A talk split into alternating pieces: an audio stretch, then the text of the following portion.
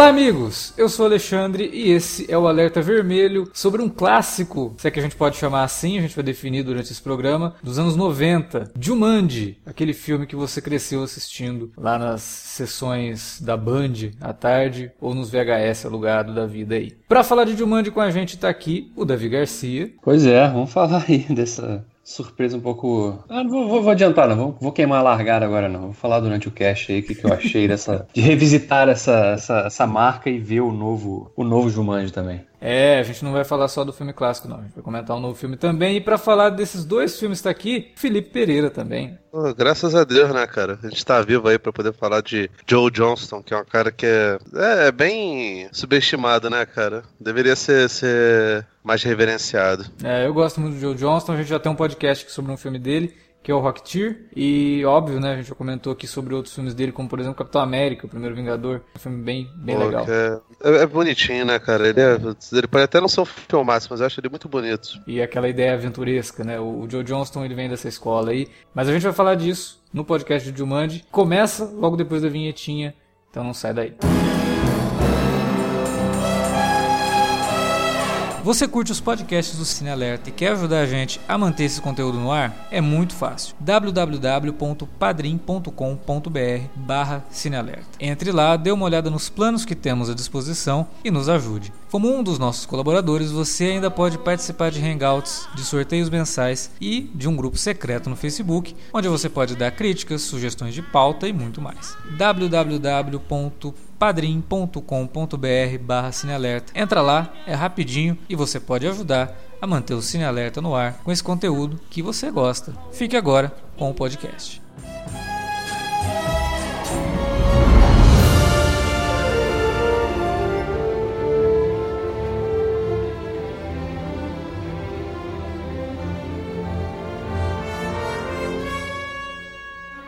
Jumanji, filme de 1995, dirigido pelo Joe Johnston, baseado num livro infantil do Chris Van Allsburg, que inclusive co-roteirizou o primeiro filme, né? E que também escreveu um outro livro, que seria a continuação de Jumanji, que também virou filme que é o Zatura. Ele virou filme acho que em 2005, dirigido pelo John Favreau, que depois foi fazer o Homem de Ferro. Que gozado isso, né? O Joe Johnston, é. depois o John Favreau. De qualquer forma, o filme começou a produção dele bem antes, né? Com o próprio Chris Van Allsburg sendo convidado para escrever o roteiro do filme. A TriStar, sabendo de tudo isso, aceitou o pitch né, do, do, do, roteiro, só que ela colocou a condição de que o Robin Williams teria que estrelar o filme. Só que o Robin Williams não gostou do primeiro roteiro e não aceitou. O Joe Johnston entrou na produção e os roteiristas Jonathan Henslig e o Greg Taylor e o Jim Strain começaram a reescrever várias versões do roteiro até o Robin Williams aceitar a participar do filme, né? E que eu acho que esse filme não teria tido o barulho que fez nos anos 90 se não fosse a presença do Robin Williams, que era um nome gigantesco nessa época. Até acho que é sempre um foi, é um né? Filme, o nome do Robin Williams. É um filme dele, foi. cara. É. é. um filme dele. Tipo, as pessoas lembram. Eu gosto dele até por outros motivos que além do, do Robin Williams, mas o, o Robin Williams é o chamariz do, do primeiro Jumanji, né? Sim, e eu acho que aí a TriStar foi bem espertinha, né? De, de ter o cara que já tinha feito outros filmes com eles, né? No caso, o Robin Williams para capitanear essa, essa aventura que é Jumanji. E, e o filme, muitas das coisas que o filme trouxe na época e você revendo ele hoje continuam funcionando muito por conta do Robin Williams, porque ele tinha uma, uma característica muito interessante nesses filmes família de equilibrar o humor com uh, o drama e com o coração. Tem momentos dele que ele fala uma coisa, mas você não percebe o Robin Williams comediante falando. É o ator mesmo, é o personagem, né? Que viveu 26 anos na, na floresta, né? E, e, agora tá. Você sente um trauma no, no, no, personagem. Isso é interessante e eu acho que isso continua funcionando. O Davi teve uma experiência não muito agradável com o Jumanji, é, revendo o filme. Mas antes dele falar sobre isso, eu queria perguntar para vocês, se vocês se lembram de assistir o filme nos anos 90 no cinema ou foi alugado, porque ele foi um grande sucesso. A TriStar, ela, ela imaginava que o filme seria um grande sucesso de compra de, de home video. Eles não estavam apostando muito na, na, bilheteria que o filme poderia trazer, não, mas sim no que ele poderia fazer pelo home video. E eu acho que as duas coisas deram certo. Ele foi muito bem de bilheteria e foi muito bem no home video. Eu queria saber qual foi o primeiro contato de vocês. Começar com o Davi. Cara, esse foi mais um, né, que denunciando a minha idade eu vi no cinema, né? Ah, você viu no cinema esse? Vi, vi no cinema. É, ele estreou lá fora em dezembro de 1995, acho que aqui no Brasil ele estreou bem no início do ano seguinte, não sei se não me engano foi final de janeiro, início de fevereiro, que era férias ainda, né? Período de férias. Pegou aquele, aquele período. E eu lembro de ter visto no cinema, cara, daqueles cinemas bem clássicos ainda, sabe? De, com cinema com galeria. Nessa época eu morava em Petrópolis ainda. 95, não, 96 eu tava em Belo Horizonte, cara, olha só. É, eu, vi, eu vi esse filme em Belo Horizonte, cara, mas num cinema clássico desses de galeria, isso eu lembro. Esse esse é o arquivo confidencial, meu! Aí entra o dono do cinema, né? Eu lembro muito bem quando o Davi veio. ele tava lá! Era aquele cara que. Foca nossa! Colava chiclete na cadeira. Eu lembro, cara, a minha lembrança dessa época, eu lembro que esse filme, eu gostei pra caramba dele na época, assim, né? E, claro, era a época do, ainda dos filmes de, de muita aventura, né? Dois anos antes eu tinha visto o Jurassic Park, que também seguia mais ou menos, embora fosse, obviamente, uma trama bem diferente, mas né, tinha essa aura de filme de aventura e tal. E o Jumanji, eu, eu, eu, lembro de ter gostado muito na época por conta disso, porque eu lembro que as crianças funcionavam bem, né? A Kirsten Dunst, né? É engraçado até, você olha, você revê o filme, caraca.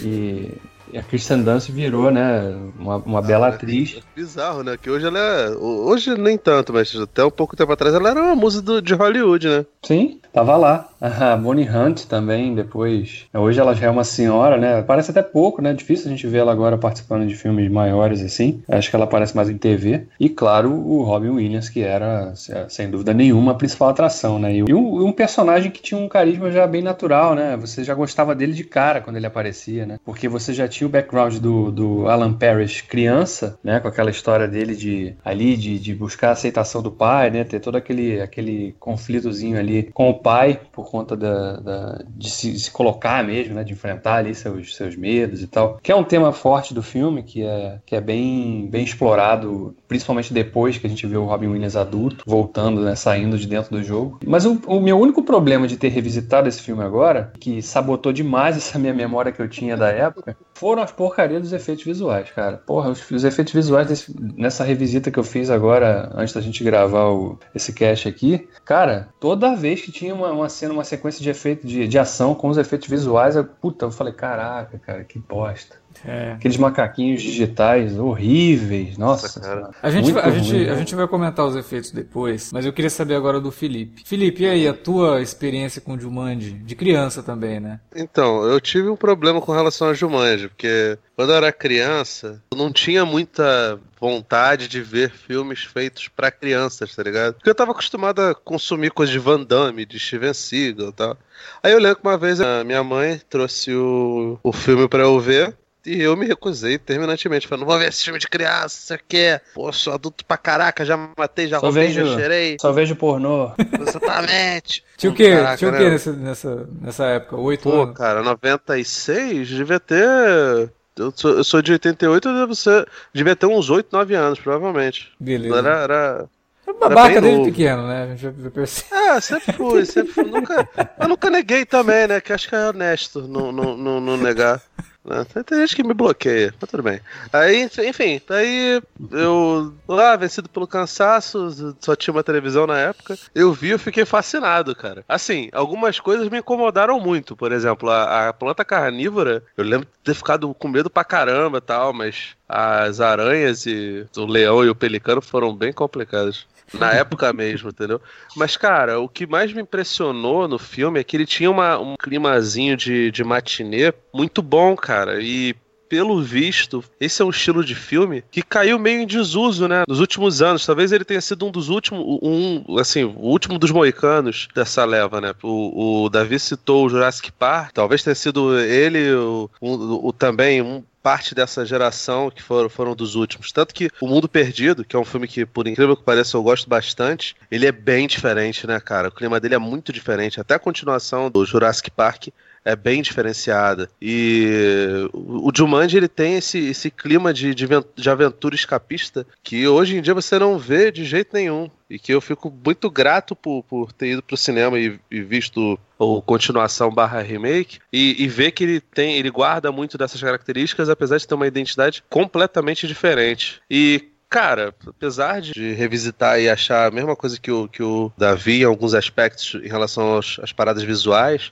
ele tem muitas boas sacadas. O personagem do Jonathan Hyde, de ser tanto o, o Van Pelt, né, que é o caçador lá do, do Alan Parrish, no mundo de Jumanji, quanto o pai do, do garoto, é muito bom, porque, tipo, brinca com, com, com a ideia popular do que seria o complexo de Édipo, né, obviamente não botando é, conceito sexual nenhum na, na, na, coisa, ao contrário, é um filme mega pudico, sabe? A própria sacada, o jogo de tabuleiro, a, o modo como ele brinca com as pessoas que trapaceiam no jogo, é tudo muito bom, cara. E o, e o garotinho infelizmente parou de fazer o fazer o Peter lá, ele virando macaco, a cena dele pedindo pra.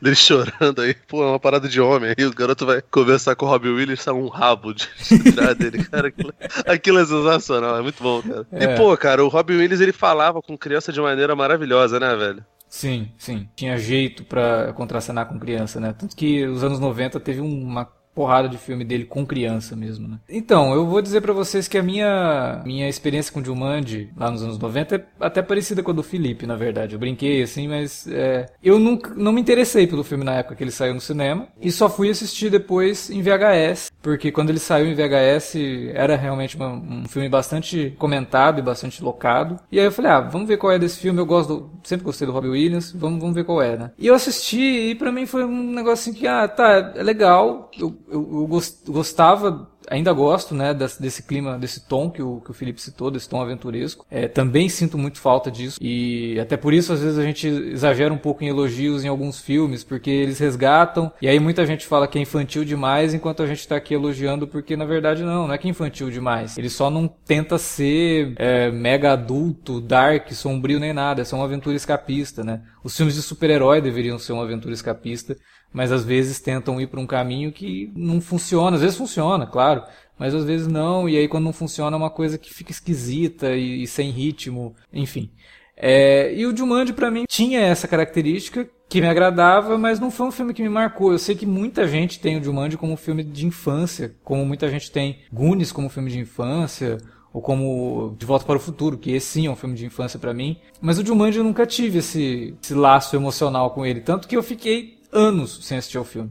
Fui rever agora e, pelos meus cálculos, eu acho que tinha, sei lá, 17 anos que eu não assistia de e, e revendo o filme agora, depois de tanto tempo, eu acho que eu tive uma, uma percepção mais positiva, mesmo levando em conta todo o lado de efeitos visuais que realmente entrega a idade do filme. Mas os mas... temas que ele trabalha, eu acho que na época eu não, não tinha idade, não tinha maturidade para pegar isso, mas agora assistindo eu acho que ele é um filme que para mim funcionou muito bem e continua funcionando. É um filme que, mesmo levando em conta o problema dos efeitos, ele é um filme tem um roteiro bacana, tem personagens interessantes. Uma das coisas que mais me chamou a atenção nos personagens, a gente estava até discutindo isso em off, é a relação dos irmãos, que foge do clichê de colocar um irmão contra o outro, muito pelo contrário, existe uma cumplicidade ali. Né? Existe lembra muito John Hughes, né, cara? Lembra bastante John Hughes na, na, na, caracterização da criança e do adolescente, assim, né? Uma coisa muito natural, muito verdadeira. Não é aquele adolescente que se comporta como o que você espera de um adolescente. Não, se comporta como um adolescente, se comportaria se tivesse perdido os pais há um ano, sabe? É, é, isso que é interessante do filme. Ele tem todo um background. Todos esses personagens têm backgrounds que são levados em consideração na construção dos personagens. Isso é, cara, isso é fundamental para um roteiro funcionar, né? O personagem não pode ser é, incongruente com o que a trama está dizendo. Então, eu acho que nisso o Jumanji se sai muito bem. E, e gostei, cara. Gostei muito de rever o filme para gravar o, o, programa. E acho que tem coisas que eu não imaginaria comentar sobre o Jumanji num podcast e que revendo o filme a gente vai poder falar sobre isso daí. É, um, um negócio que você falou aí da, da dinâmica dos irmãos é interessante notar porque eu citei o Jurassic Park, né? A gente tinha um pouco disso também, né? No Jurassic Park, né? Dos, dos irmãos que também tinham um background até parecido, né? Que eles eram, ficaram órfãos também, né? Dos pais, né? Eu acho que isso veio do, do, Jurassic Park, porque no livro, se não me engano, os irmãos, eles misturam um pouco as, as ideias, né? Porque no, uhum. no, no, livro não tem o Alan começando a história com o pai, nada disso. O livro Sim. são os dois irmãos, o Peter e a, e a Judy. É, eles ficam sozinhos em casa enquanto os pais vão para um, uma ópera. E aí eles encontram o jogo, o Jumanji, e vão jogar. E aí, jogando o Jumanji, vai acontecendo as coisas, e aí sai o Alan de, lá de dentro. E aí ele conta a história dele. É um livro curtinho de 30 páginas, dá pra, dá pra matar rapidinho. que é um livro para criança mesmo, ele é um, é um, livro infantil, todo ilustrado, uma página com texto, outra página com ilustração. Então eu acho que eles trouxeram um pouco desse background das crianças do Jurassic Park, deles terem perdido os pais, de terem esse trauma aí, o menino ser um pouco retraído, a menina um pouco mais é, espertinha, mas ainda assim é, nada a ponto de ser a, a, irmã chata que vai ficar praticando bullying no irmão mais novo, sabe? Tá presente em 98% dos filmes dos anos 90 e dos anos 80. E até hoje. É, né? também são. Inclusive Zatura, né, cara? Que é um saco isso. Pois é, pois é. é. Tava falando com os meninos em boxe, eu mostrei o Zatura pro meu sobrinho e eu fiquei com muita raiva do meu sobrinho porque ele tem 5 anos, tudo bem, né? Que ele toda hora se afeiçoava por aquele garoto chato pra caralho, que era o irmão mais, mais velho, que ficava importunando a, a memória do, do, do, do, outro moleque, cara. Que nervoso, cara. Foi, pô, tu também só torce pro personagem merda, né? Isso que o garoto tem 5 anos. Você falou assim de 5 anos. Falei, foi, porra, não, cara. Tá maluco. Ele, porra, tu, tu, percebeu não? Se tiver um irmão, você vai tratar ele assim? O ah, que que tem? Não sei o que. Foi, tá errado. Tem que, tem, que, tem, tem que educar, irmão. Tem que educar. Eu não vou ficar também mimando criança, não, porra.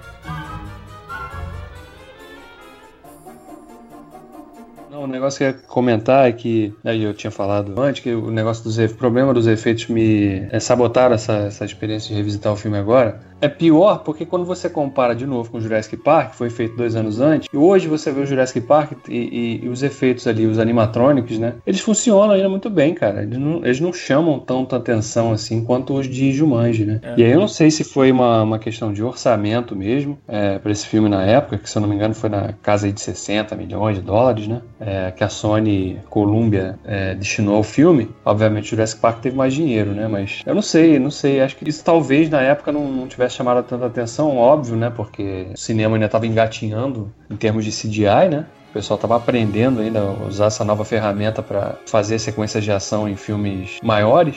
Mas aqui é uma coisa que infelizmente sabota muito o filme para mim com esses 22 anos passados aí. É, ele tem todos esses méritos que vocês citaram e, e eu concordo com eles. Mas no que tange as sequências de ação do filme, que também são uma parte importante dele, é, o filme envelheceu mal. Envelheceu ah, mal. Vai, você, vai, você vai reclamar daquela cena em que o chão derrete e o, e o Robbie Williams começa a cair uhum. como se estivesse na areia movediça. Você não achou bem feito aquilo? Não, não ó, é... É, é... complicado, assim. Eu acho que tem cenas que ainda funcionam. Por exemplo, quando eles estão na mansão e, a mans... começa a chover e inunda. Ah, e aí... Sim, aquilo é muito bom. Ah, mas ali é. é feito prático, né, cara? Ali pois é, é feito prático mesmo. Pois é. Então, pra não, mim. Tem uns efeitos práticos que são complicados. O, o, leão, puta que pariu, cara. Agora, é, eu, eu acho assim, é, é perigosa. Eu sei que você não fez essa intenção, David. Mas acho perigoso esse negócio de comparar com Jurassic Park. Cara, porque Jurassic Park, ele é um filme que é um divisor de águas. Então, tipo, Sim, você, você esperar que todos os, os filmes é, serão daquele jeito é, é, um pouco complicado, porque. A, até porque, assim, a influência dele é, foi grande e ela se intensificou pouco depois do, do, do impacto de Jurassic Park. E se eu não me engano, é um ano só de diferença entre um filme e outro, não é? Dois. dois. Então, dois. É. O Jurassic Park é de 93, né? É. Então, tipo assim, ainda era algo meio, meio recente. Tanto que a, a questão do, do, dos efeitos é, digitais ainda estava tateando muito. Então, é complicada a comparação. Agora, cara, é óbvio, né? Se você vê um, um filme que é excelente nesse quesito e outro que está tentando fazer a, algo funcionar e, e não consegue, acaba fracassando, é difícil realmente não fazer a comparação, mas é sempre bom ter, ter, ter em mente que as coisas. É, eu acho que é diferente, por exemplo, de um Transformers hoje, que você vê claramente que tem um, um efeito lá mega vagabundo e que os caras teriam dinheiro para poder, poder fazer a coisa diferente e não fazem basicamente porque o, o nosso querido é, Michael Bay é extremamente preguiçoso. Então, é, mas aí, é... aí, tem uma diferença grande também, né, cara? O, o Jumanji, a gente tá aqui há 22 anos falando de 22 anos depois falando dele, a gente está destacando os pontos positivos e, e Transformers daqui a 22 anos não, você não vai destacar nada. Sim, não, É, exatamente. Você vai se lembrar. O filme era uma merda quando foi lançado e, continu- e piorou agora só. É, tem uma coisa que a gente tem que levar em conta, que eu acho que a comparação com- que o Davi faz com o Jurassic Park não é tão descabida assim, é porque a equipe de efeitos visuais do Jumanji é a Industrial Light and Magic, né? É, então, assim, claro que houve referência. O Joe Johnston começou a carreira dele trabalhando com, com o Spielberg e com o George Lucas, né? Com efeitos visuais na Industrial Light and Magic, inclusive. O, o Joe Johnston, inclusive, ele, em vários momentos, ele tenta emular, porque é o estilo dele também, né? Ele tenta emular bastante o Spielberg. Por exemplo, no começo, aquela, aquele início em 1800 e cacetada lá, mostrando os garotos enterrando. Cara, é muito Spielberg aqui. Tem até um Spielberg shot, né? Que é a da a Dolly vem assim em direção ao rosto do menino e ele fica parado em, em expressão de, de- de espanto, né? Que é o típico do Spielberg. O Spielberg faz, faz isso até hoje em todos os filmes dele. E o Joe Johnston usa muito dessa referência do Spielberg nas cenas de ação e na, na forma como ele conduz isso daí. Ele faz isso no, no Rocketeer. Não é à toa que ele foi diretor de Jurassic Park 3. E ele faz isso no, no, no Capitão América Primeiro Vingador, porque o estilo do Spielberg que eu tô dizendo aqui é mais o estilo do Spielberg do- de aventura lá do Indiana Jones, que era as aventuras das matinês, né? Por isso que o filme tem essa, essa característica de matinê. É muito legal assistir ao filme levando em conta tudo isso e vendo essas referências, assim. O- as cenas de aventura do filme são empolgantes, mesmo tendo esses problemas com efeitos. É o que eu falei, eu, tem coisa pra mim que, cara, os macaquinhos são terríveis. Os macaquinhos, não, eu não tenho como, não tem como explicar, não, não tem desculpa pra aquilo. É muito ruim. Nem, nem, nem o King Kong de 33 defende esses macaquinhos, cara. É, é muito, é muito ruim. Mas eu gosto, por exemplo, de quando o filme se permite ser um pouco cara de pau, de usar animatrônico, que é meio trash, sabe? Por exemplo, no começo, quando a menina é atacada pelo morceguinho lá, tem um morceguinho animatrônico. Cara, é trash, mas é bom, porque você percebe que ali tem uma pegada trash, sabe? Parece Gremlins, aquele momento ali do morcego no pescoço da menina, e você vê nitidamente que é um morceguinho de animatrônico. A planta gigante que o Felipe falou, eu adoro, cara, porque ela remete imediatamente à Pequena Casa dos Horrores. Qual Casa dos Horrores? O do, do Jack Nicholson ou, O... ou do Rick 80, Moranis? o do Rick Moranis, do Rick Moranis. Pô, cara, é outro filme que eu tenho que rever, cara. É uma delícia esse filme, cara. Ah, tenho gente um medo, precisava cara. Até, a gente precisava até gravar sobre os dois, inclusive. Os dois são bons, eu adoro. Do Jack Nicholson eu eu revi há menos tempo. É, então. Você percebe que tem essa influência ali, sabe? Eu- a planta gigante é um, é um dos momentos que eu mais gosto do filme. E tem, por exemplo, momentos de CGI que a CGI pra mim não incomoda. Principalmente levando em conta a época que o filme foi feito. Quando o carro é engolido pela planta, que o carro né, se parte em dois ali, é CGI, funciona. Agora, Ah, não é de verdade não? A planta não comeu o carro. pois é, você viu? E parece que aquilo ali foi feito com miniatura. Não, tem um pe- até um pedaço é miniatura, depois é CGI.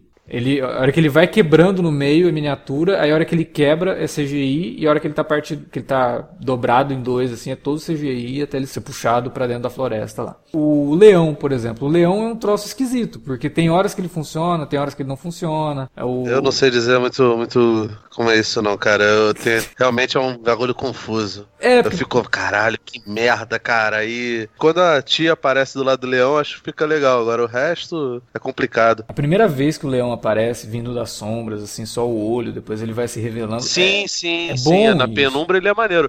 Agora, quando ele tá em cima da, da cama, meu Deus do céu, aquilo ali é, É meio demais pra esquisito, né? Quando ele é feito em CGI, tem um efeito ali que até me surpreendeu pela época, que é a pelagem dele, assim. Tem momentos que a pelagem dele tem um volume interessante que a gente não via isso nessa época. Eu falei, ô, isso daí tá legal, tá bem feito. Só que eu não sei, eu acho que eles exageram muito em mostrar esse leão e aí você acaba cansando e você vai percebendo mais os defeitos. Não é o caso dos macaquinhos. Os macaquinhos, ele- a primeira vez que um aparece rapidinho assim, você já, oi, diabo é isso, né? Ainda é chupado de gremlins e mal chupado também, muito ruim, cara. É. A galera, quando, quando tem. O orçamento é, é baixo, então, sei lá, não tem realmente uma equipe muito boa pra fazer. O que os caras fazem muito, e o Michael Bay nisso, ele é mestre, né? Esconde tudo, tro- joga tudo no escuro, né? Porque aí disfarça mais, né? Aqui os caras não tiveram a menor pretensão de fazer isso, né? Porque a maioria das sequências de ação dos rinocerontes, quando eles vão atropelando lá, é tudo à luz, à luz do dia, né?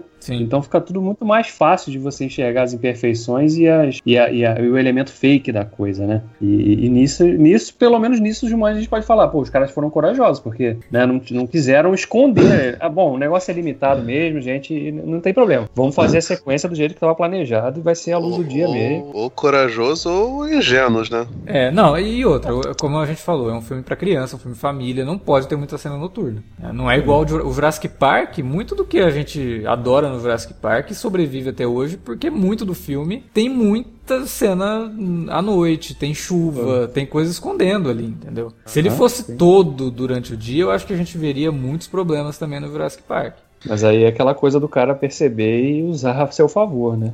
É, mas É. a- essa questão da, da- do público-alvo é levada em conta, né? Filme pra criança ele não tem muita cena escura, dark. O Jura- Jurassic Park a gente gostava quando criança porque o Brasil era uma terra de ninguém. Agora, não é um filme pra criança. É que nem Robocop. O Robocop, pô, cara, tá maluco. O, o, o Murphy, ele morre com, com o nego ti- atirando no- no- nos membros dele, cara. Destrói. Os caras atiram com escopeta na mão do cara, a mão do cara estoura. E, e, pô, e quando eu ia no shopping, aparecia lá o Robocop, um amigo da, da rapaziada, sacou? É, é maluquice, tipo, tornar isso uma coisa pra criança. Robocop, pior, pior que não é nem pra falar que é só no Brasil. Porque Robocop teve desenho animado, sabe? Sim, sim. Como o Jumanji também teve, que era, que era bem legal, por sinal, o desenho animado. Mas, enfim, mas voltando ao filme, tem duas cenas que me deixavam muito impressionado na época. Quando eu revi, eu fiquei até com uma certa alegria. Primeiro é quando ele. A gente precisa contar a história? Filme ou não, né? Não, Não, assim, só, se, você é um desavisado caiu aqui e nunca ouviu falar de Jumanji, a história começa com um menininho lá, o Alan, jogando com a, com a irmã do, do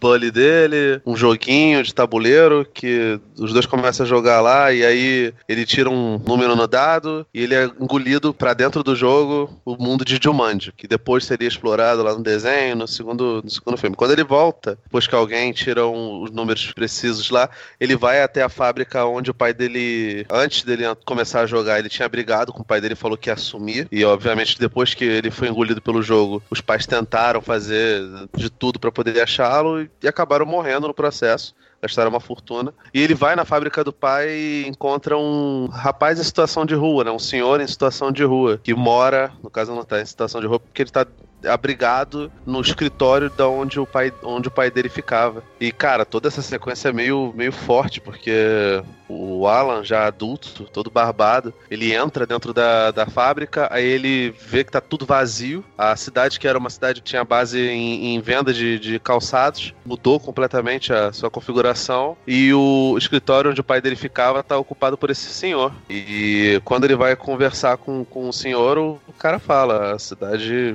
mudou muito, seus pais morreram tentando te encontrar. Não falando pra ele, porque ele não fala que ele é o Alan Parrish, porque também acho que daria uma, uma reviravolta né, na, na, na cidade, é uma cidade pequenininha. E, cara, essa cena foi muito forte pra mim, porque eu ficava. E, e ele tá com a cadelinha, a cadelinha vai atacar o Alan, ele fala: calma, garoto, calma. E, e aí o, o mendigo dá as roupas do Alan, que ele não tem roupa de adulto, né? Ele era criança. Tava com aquela, aqueles trapos. E aí, logo depois, quando ele volta pra casa, ele faz a barba e se fura todo, tá ligado? Bota uns, uns pedacinhos de, de guardanapo, né? De papel higiênico na cara. Aí o garoto fica olhando pra ele. Eu nunca fiz a barba, porra, você não tá vendo? Que eu virei um homem de meia idade e super peludo como era o Robin Williams, tá ligado?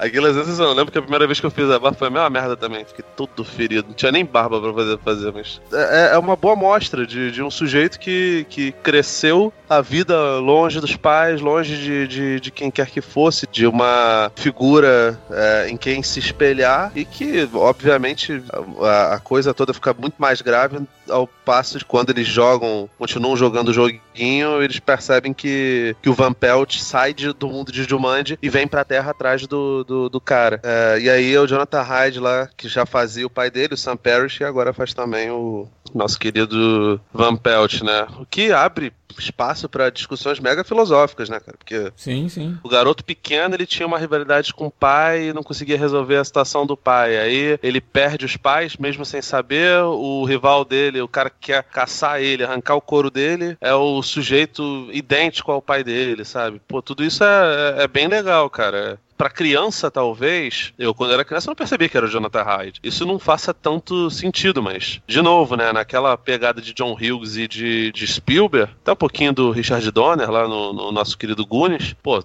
você vai, fala com a criança, faz todas as gracinhas, tem macaquinho, tem um monte de coisa, mas tem uma mensagem pro adulto ali que, se você for observar, é, é bastante pertinente, cara. Dentro disso que o Felipe comentou sobre a importância da, da empresa dos Parrish na cidade lá, né? Pai do Alan gasta todo o dinheiro procurando o filho e tal, e acaba na desgraça, morre ele é, em 91, junto com a mulher também, que morre um tempo depois. O filme faz um comentário bem interessante sobre o American Way of Life, sabe? Porque ele também puxa isso, trazer uma época é, mais inocente, que seria os anos 60, finalzinho dos anos 60, pra tela, né? Porque ele começa o filme ali, e te mostra uma cidade próspera, com todo mundo feliz, crianças andando pelas ruas com bicicletinhas, né? Por mais que tivesse ainda o bullying do, do garoto e tudo mais, você percebe que era uma sociedade com valores. Aí a partir do momento que o emprego acaba, esses valores vão sendo deixados de lado e a cidade, quando é mostrada em 95, ela tá jogada a mendigos e ela foi toda pichada, uma falta de respeito aos monumentos históricos da cidade. Então ele faz esse comentário ligando o, a ideia ideia do trabalho com a ideia dos valores, da família e tudo mais. Só que para não parecer totalmente conservador, ele usa a figura do pai do, do, do Alan como uma figura de mão de ferro, né? Como um pai extremamente severo, né? É, é, severo com o filho, não diria, não diria mal, né? Mas ele é severo com o menino. E aos olhos de uma criança, todo esse lado do pai acaba soando meio vilanesco. Mas aí no final você tem essa coisa do menino entender o lado do pai pedindo para que o pai entenda o lado dele, né? Que o pai, né? Não vamos ter uma conversa de homem para homem. Ele não. Seria melhor se a gente tivesse uma conversa de pai para filho. E aí o filme fecha esse tema. Então, o filme ao mesmo tempo que ele trabalha com toda essa ideia pode parecer um pouco conservadora, de você ter o trabalho ligado a, a, a valores e, e, a caráter e tudo mais, você também fala que a família é importante no sentido de como você trata a sua família.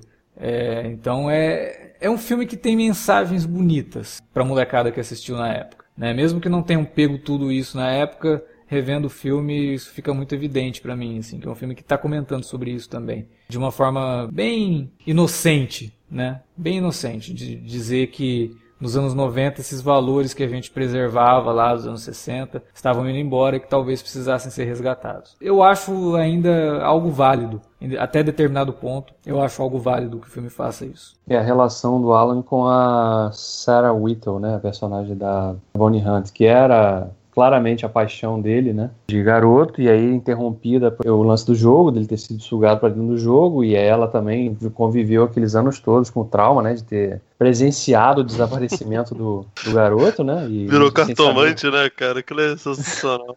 E aí você tem essa, essa, esse reencontro deles, né, quando ele ressurge, e a relação que se estabelece entre os dois também, né? Porque eles são realmente quase. A parceria deles funciona quase como a. É, é, como não? É a versão adulta da parceria dos irmãos. Então acaba que a dinâmica desses quatro personagens ali ao longo do, do da, da, trama do filme, né, da, de toda a, a, ação que se desenvolve a partir dali, funciona por conta da dinâmica que se estabelece entre esses dois personagens, né? E aí já pro finalzinho do filme, quando a gente vê que quando ele, ele consegue terminar o jogo realmente, e aí ele restabelece a linha temporal, né? É, original. Você vê que eles ainda mantiveram aquilo, né? E carregaram aquilo pra, pelo, pelos anos à frente, né? Quando a gente volta a vê-los no presente. Eu acho bem legal, é uma coisa que eu, que eu gosto ainda do filme até hoje. É, e, e os dois estão muito bem, né? Os dois têm uma química bacana, porque o Robin Williams ele interpreta o Alan não como um adulto, né? É uma criança que virou adulta, mas então ele tem é, medo e, e, comportamentos às vezes que lembram de uma criança, até de uma criança mimada, né? Ele não querer conversar com o Peter, por exemplo, não dar dicas pro Peter. Quando alguém fala uhum. pra ele, ó, oh, você tem que conversar com ele e tal, né? E ele fica meio arredio, depois ele vai lá conversar com o menino.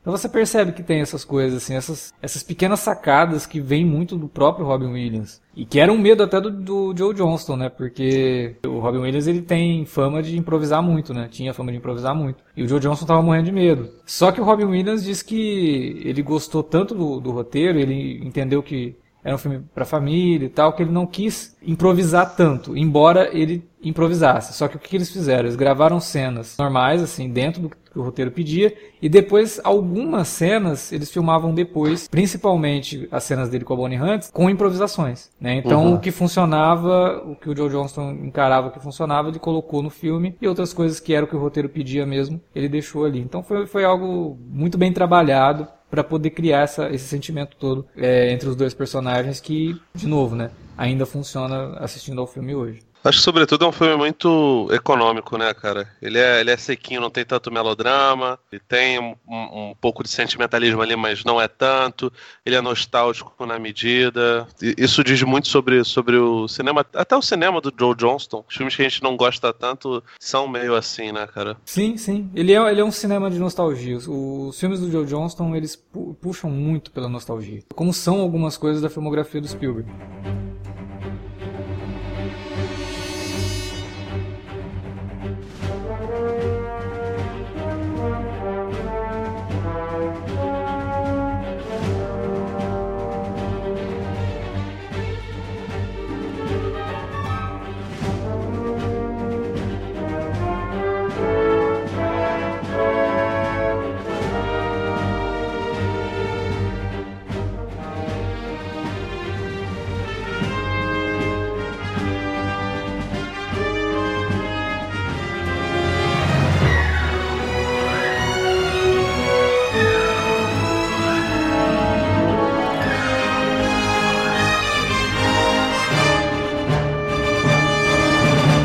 Gente encerrou ali o primeiro bloco falando sobre Jumanji, falando dessa nostalgia que o, o Joe Johnston traz para a filmografia dele e que provavelmente uhum. foi o que inspirou a Columbia, né, a Sony, fora obviamente a possibilidade de ganhar dinheiro, é, de trazer o Jumanji de volta para o cinema. Porque é, é, aí que tá, eu, eu não sei se Jumanji realmente tem esse peso todo ao ponto de um grande estúdio pegar e falar, não, vamos fazer um segundo filme, um reboot, né? É, talvez nos Estados Unidos o Jumanji seja muito maior do que foi aqui para uhum. justificar tudo isso. Não que eu diga que aqui tenha sido pequeno, não, aqui foi grande também, mas é, é nostalgia mesmo, né? Porque eles não quiseram é, recontar a história, é, ainda fazem referência ao filme original, então é um filme que trabalha nostalgia. Né?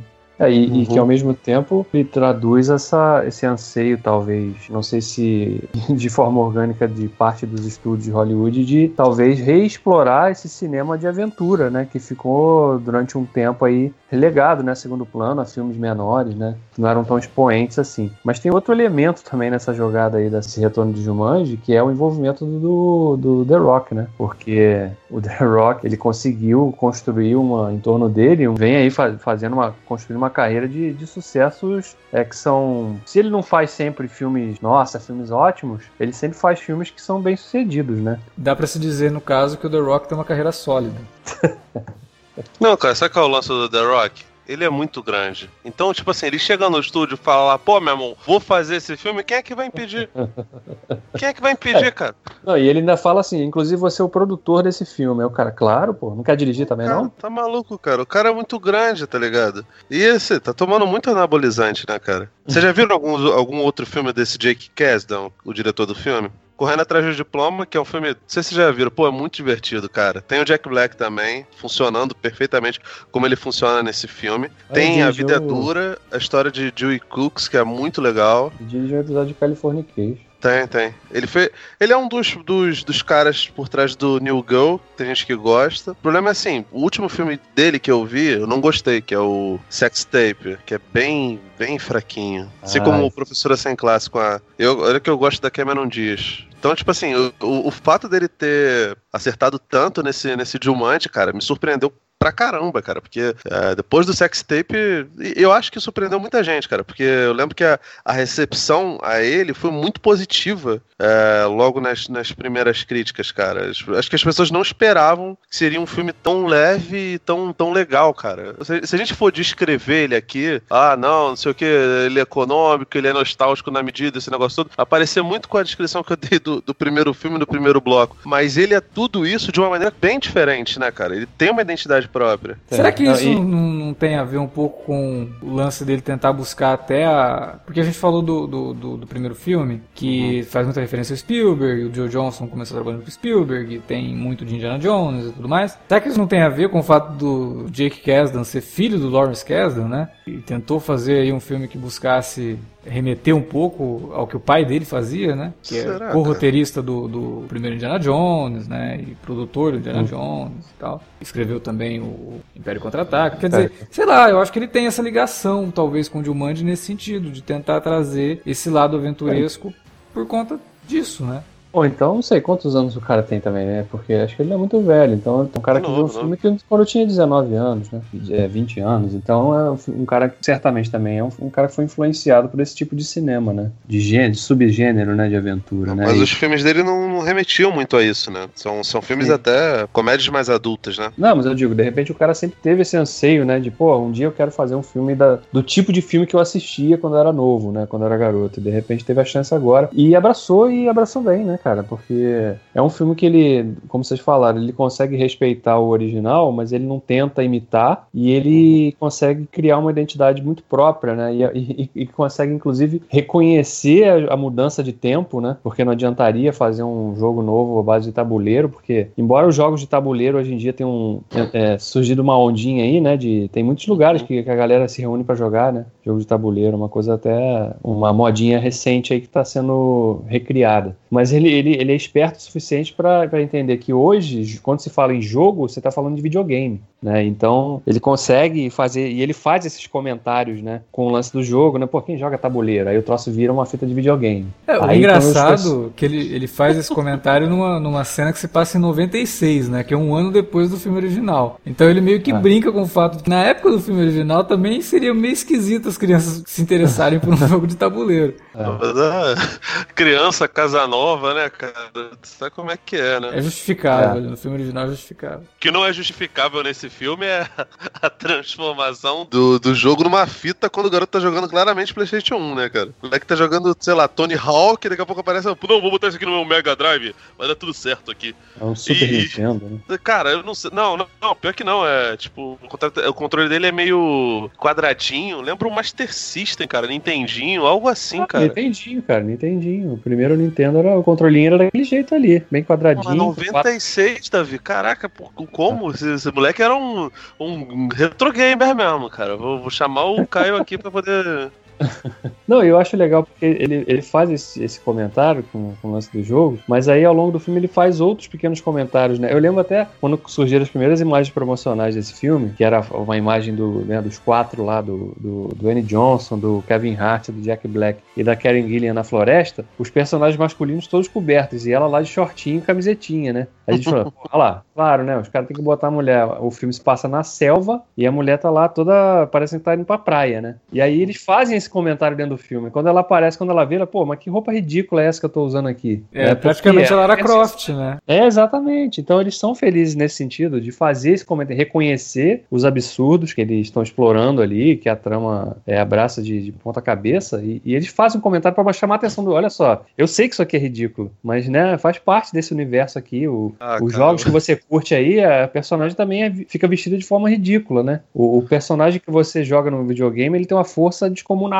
Então é isso tudo. Esse filme se trata disso, dos exageros e, e como isso vai funcionar no sentido de que, diferente do primeiro Jumanji, quando a, a trama se passa no mundo real, né? Aqui a gente está vivendo, a trama se passa toda dentro do jogo mesmo, né? Que é uma outra baita sacada que eles tiveram. E que aí acaba trazendo umas das melhores ideias, né? Que se você tá dentro do jogo, você tem as regras do jogo, como um videogame. Então você tem o NPC, por exemplo, que é o cara que tá ali passando, ele, ele tá programado pra te falar só uma coisa, né? E aí ele te fala, aí o cara vai começar uma conversa com ele, ele repete o que ele falou, porque ele só tá programado pra dizer aquilo. Essas sacadas são muito boas, é, trazem um, um humor bastante inteligente pro filme, principalmente pra quem gosta de, de games, assim, já saca isso na hora. E outra coisa, né? Você falou desses estereótipos, o The Rock, né, o personagem do, Andy Johnson, que é o. É até engraçado o nome dele, que é Smolder Bravestone, né? O The Rock faz o Bravestone. É... Dr. Bravestone. Dr. Bravestone. Ele me lembra muito o Doc Savage, né? Que é o personagem clássico da literatura pulp, que era isso, era o explorador, era um cara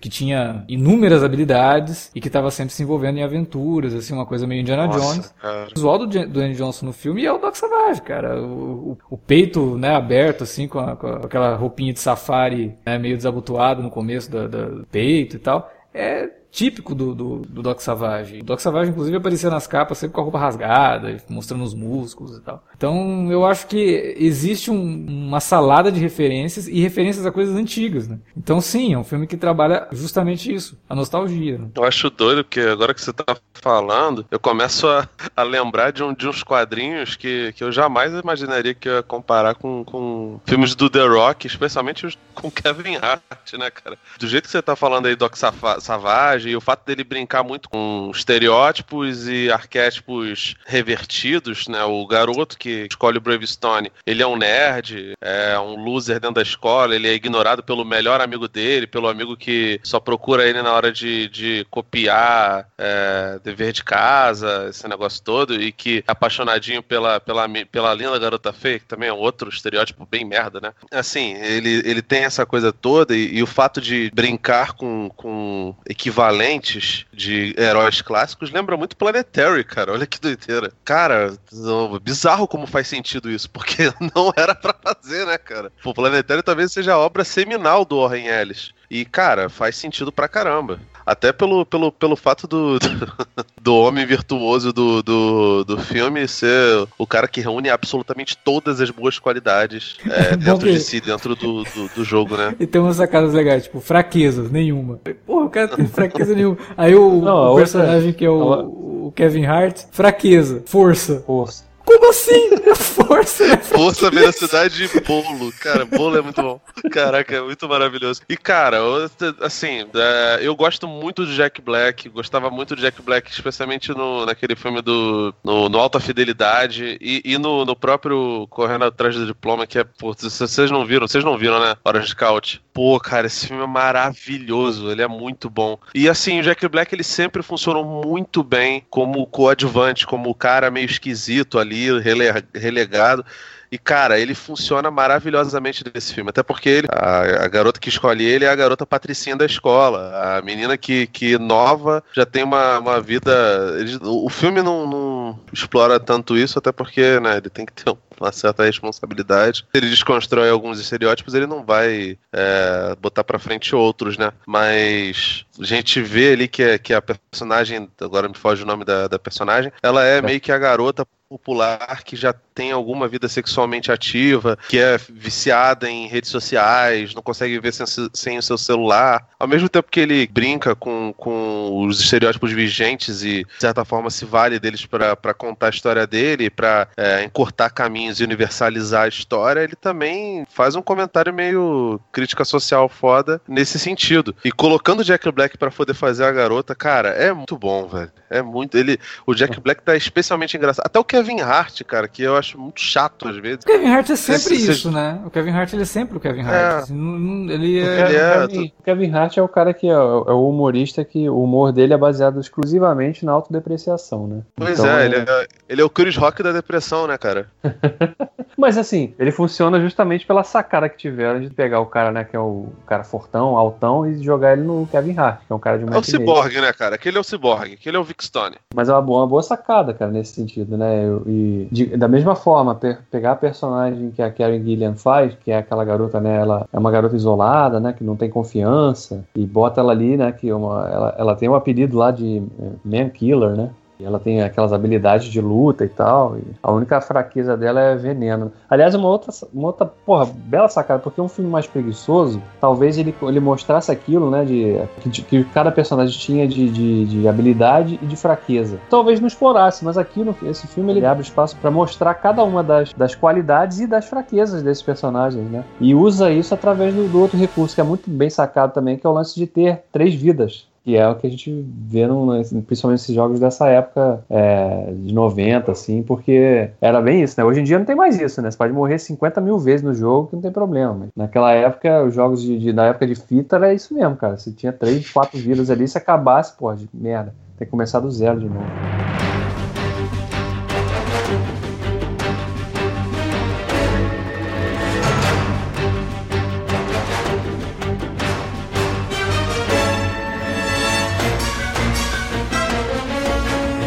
Tinha falado quando ele comentou do filme original e que a gente tava falando dos irmãos e que lembrou um, um pouco John Hughes, né? Os filmes do John Hughes. E porra, Jumanji me fez uma referência que eu não tava esperando, né? Ao Clube dos Cinco no começo, com o lance da detenção dos, dos personagens e colocando eles para interagir. São personagens que jamais interagiriam numa outra situação. Lembra bastante o Clube dos Cinco e tem uma particularidade na cena que eles estão sentados juntos esperando pela detenção. São cinco cadeiras e tem uma que tá vaga. Né? O filme já trabalha com essa ideia de que existe uma, uma peça faltando, que é o que eles vão brincar lá na frente com o lance de ah, a peça que tá faltando é o mapa, não, não é o mapa, é, um, é uma peça aqui que eu encontrei, não, não é. É o personagem que tinha começado o filme, né? São coisas assim que, porra, às vezes o roteiro ele não precisa ser mega trabalhado, né? Ele só precisa ser honesto. E eu acho que o roteiro desse filme é bastante honesto. E ele consegue ser bastante redondinho nos temas que ele quer dizer e com os personagens que ele tá, tá brincando ali. Que você percebe que o roteiro tá fazendo justamente isso, brincando com os personagens. O filme faz isso bem também. A direção do, do, do, do Jake Kasdan ajuda. E, e, o filme funcionou, cara. Eu não sei se é porque eu não tava esperando nada desse filme. Eu tava achando que era só um caça-níqueis e que seria mais um reboot de um filme dos anos 90 que não funcionaria, sabe? Mas, porra, funcionou tão bem para mim. E como comédia, como filme de aventura, né? O... Ele é reverencial, né, cara? O, o, o, o, fato lá, a casa do Alan Parrish é igualzinha a casa do, do, do Alan no, no desenho, tá ligado? Tem alguns cenários do desenho. Eu, eu lembro. Tu, tu lembra do desenho? Tu deve lembrar lembrar, né? O, lembro, Alex, lembro de algumas coisas do desenho, sim. Era muito legal, tipo assim, tudo bem que todo, o, o desenho inteiro era o, o, Alan correndo pra cima pra baixo com a roupa que ele tava no, no Jumanji, tá ligado? Mas todo o ambiente é muito parecido, aquelas vendinhas, sabe? O, o lugar onde eles brincam com a, com a cobra, não, não, não desse jeito, tá, gente? Mas o lugar onde eles, eles encontram os primeiros itens antes de, de, se deparar lá com o piloto, que é o garoto que, que encontra em 1996 o, o jogo de tabuleiro que depois se torna fita. É, isso tudo lembra muito o desenho. Pô, cara, é, é muito legal. O, o, Bob Carnavale mesmo, ele faz um vilão que é completamente maniqueísta, mas que é completamente divertido, cara. Ele, ele você gosta de odiar ele porque ele é um personagem mega odioso e porque funciona, né? Eu gosto do Carnaval. Ele é um cara que, que normalmente tem, tem os papéis meio pequenos para ele. Eu, eu, lembro no, no Boardwalk Empire já era um papel mais maneiro. E eu era apaixonado por ele naquela época. E, cara, ele manda muito bem, mesmo fazendo um personagem que não tem quase nuance nenhuma. É, e, e, a interação dos personagens, de ter que um confiar no outro e perceber os seus limites e tentar alcançar é, o objetivo deles conjunto, tudo isso é muito legal, cara. É muito bem feito. Também passa valores, né? Que é o que a gente estava falando do original, então ele também traz isso. É, não, é uma, é uma outra assinatura importante que esse filme traz, né? Porque se você vai pro cinema só para ver a aventura, tá lá, a aventura tá lá, ela funciona, mas ela passa justamente essa, essas ideias, né? De quando você, ou ainda mais no dia de hoje, né? Que a gente tá tão vidrado e a personagem da personagem do Jack Black é o expoente máximo disso, né?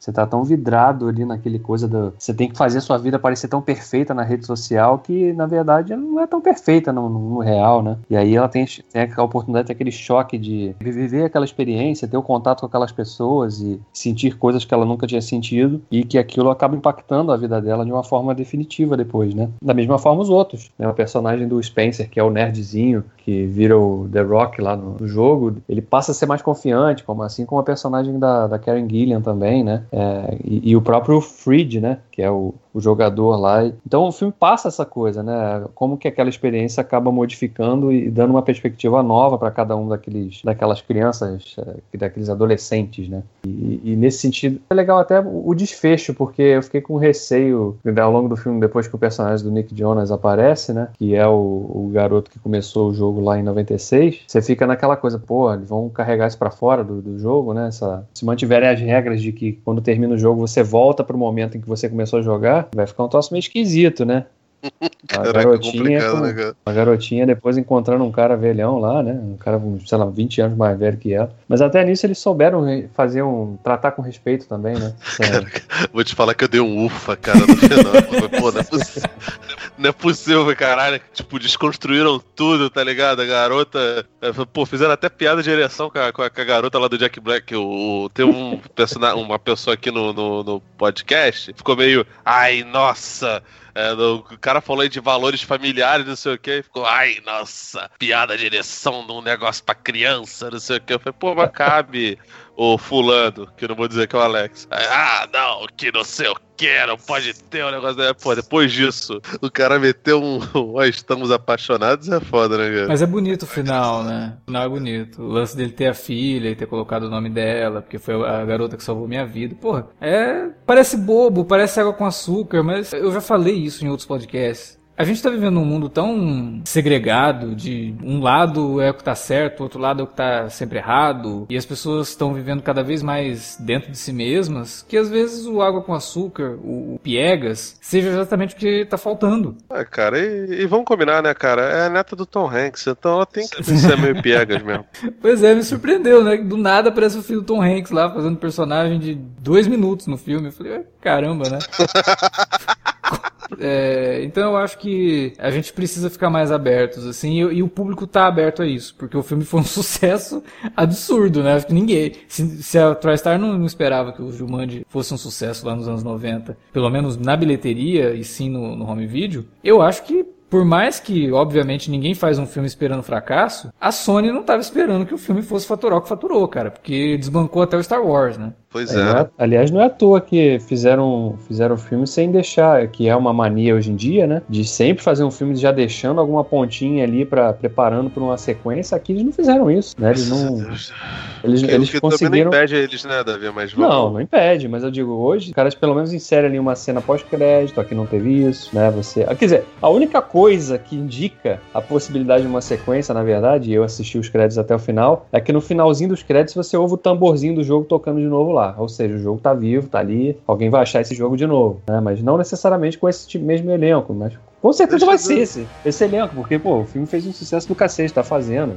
É óbvio que eles não vão largar Cara, essa Assim, o, o, eu não sei se vocês viram o Espião e Meio, que é com The Rock e com o Kevin Hart. É, não. incrivelmente não funciona, eu acho muito ruim, o Kevin Hart é muito fraco, mas o The Rock funcionava no Dois Espiões e Meio. Sempre com piada física, né, porque ele era um cara, um cara gordinho e o Kevin Hart era o, o popularzão na escola. Olha, puta inversão de valores, né? Tipo, é tipo aquele irmão gêmeos, em que o Schwarzenegger e o DeVito são, são gêmeos e o DeVito é o, o cara perfeito, o geneticamente perfeito, tá ligado? É, o Dwayne Johnson, cara, o The Rock, ele, ele repaginou a carreira dele de um jeito. O Velozes Furiosos, ele é um sucesso de bilheteria, esse negócio todo, mas, cara, a única pessoa que a gente vê ser capaz de, de, de atrair bilheteria fora da franquia é o The Rock. E impressionantemente, cara. Ele consegue mandar muito bem no papel dele, leva o filme ali, ali nas costas. Tudo bem que tem. Ele conversa muito bem, o Jack Black tá muito bem, até o Kevin Hart, mesmo fazendo piada de pinto grande, tá, tá legal. A, a Karen Gillan conseguiu fazer um filme onde ela não é azul e, e mandou muito bem. Mas, cara, o Dwayne Johnson, ele tá realmente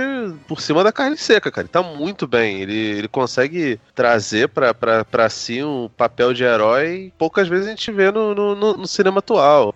Cinema que não tá mais tão a fim de abraçar é, é, heróis de, de, de, de, ação, sabe? Onde, de certa forma, os heróis de ação caíram em desuso. O, o rapaz consegue mandar muito bem. O Danny Johnson manda muito bem. E é carismático, né, cara? Porque ele não é um grande ator, nunca foi. Não vai ser. Mas, cara, consegue equilibrar muito legal a, a ideia por trás dele. Cara. Eu acho que ele consegue ser engraçado, né? O cara daquele tamanho, né? Funciona tão bem como herói de ação, ele consegue ser engraçado, deslocado dentro do, do, da, da situação. É isso isso, né? E ele é carismático pra caramba, isso não tem dúvida nenhuma dentro e fora das telas, ele é muito carismático. Mas o filme, como você falou, não funciona só por causa dele. O elenco todo tá numa, numa química muito boa. Então eu duvido muito que numa continuação aí não tragam de volta, pelo menos o Jack Black e o The Rock, né? E o Kevin Hart, porque o Kevin Hart, sei lá, eu tenho a impressão que ele faz qualquer coisa. Porque faz uns filmes também que, pelo amor de Deus. Então talvez ter o Jumanji na, na, na bagagem seja até melhor para ele, né? Cara, não sei, de repente até no próximo filme, eles podiam fazer uma coisa assim, se fossem bem ousados, é pegar esses adolescentes e cada um deles inverter os papéis, né? E seria uma coisa interessante de ver, talvez. Porque como são avatares, né? O nerd pode ser o zoologista, sei lá, cara, né? Se vocês é, no, no caso, eu acho que, a, que, as crianças ali, né? Que na verdade são adolescentes dessa vez, não são crianças. Mas eu acho que é. esse elenco talvez mude, né?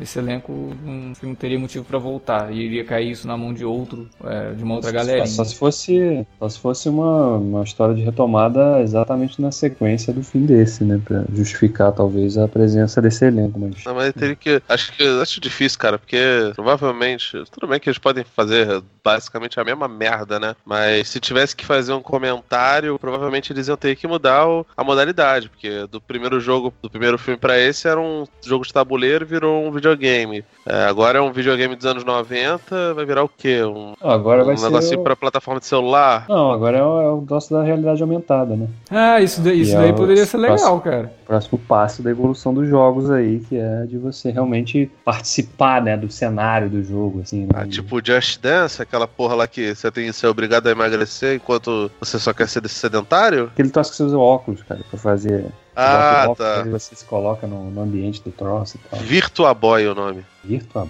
Boy? Tu não lembra disso não, Davi? Pô, era um jogo. Cara, era muito ruim. O, o Alex com certeza vai colocar aí pros leitores uma imagem do Virtua Boy.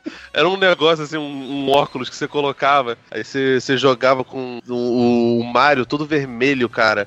Aí tinha Mario Tênis dentro da, daquela porra. é, Era muito bizarro. Era um óculos que você colocava e dava essa sensação de, de realidade aumentada. Não dava realidade aumentada de porra não, nenhuma. a realidade né? aumentada, Cara, na verdade, é outra coisa. Ela usa o ambiente que você tá e insere elementos virtuais desse ambiente. Então, tipo, é como se você estivesse na tua sala e de repente o Batman entra na tua sala e o Batman tá ali, se você tiver com óculos. Tá vendo o Batman, você. Entendi. Você vai realmente desdenhar do Boy. Cara, de repente, se a Universal for muito ousada, realmente, eles podem fazer com que o próximo filme coloque o espectador é, dentro do cenário do, do filme, né? Usando 3D, sei lá, É, cara. aliás, a Universal teria que ser bastante ousada mesmo fazer um filme que não é dela, né, inclusive. É, Sony, né?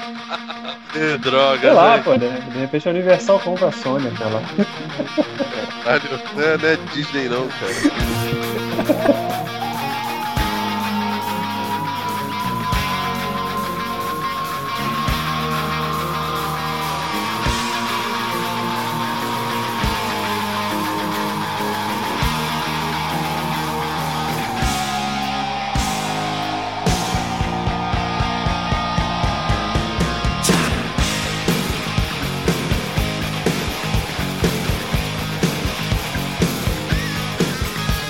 Bom, era isso então que tínhamos pra falar sobre Jumanji e a continuação de Jumanji Bem-vindo à Selva.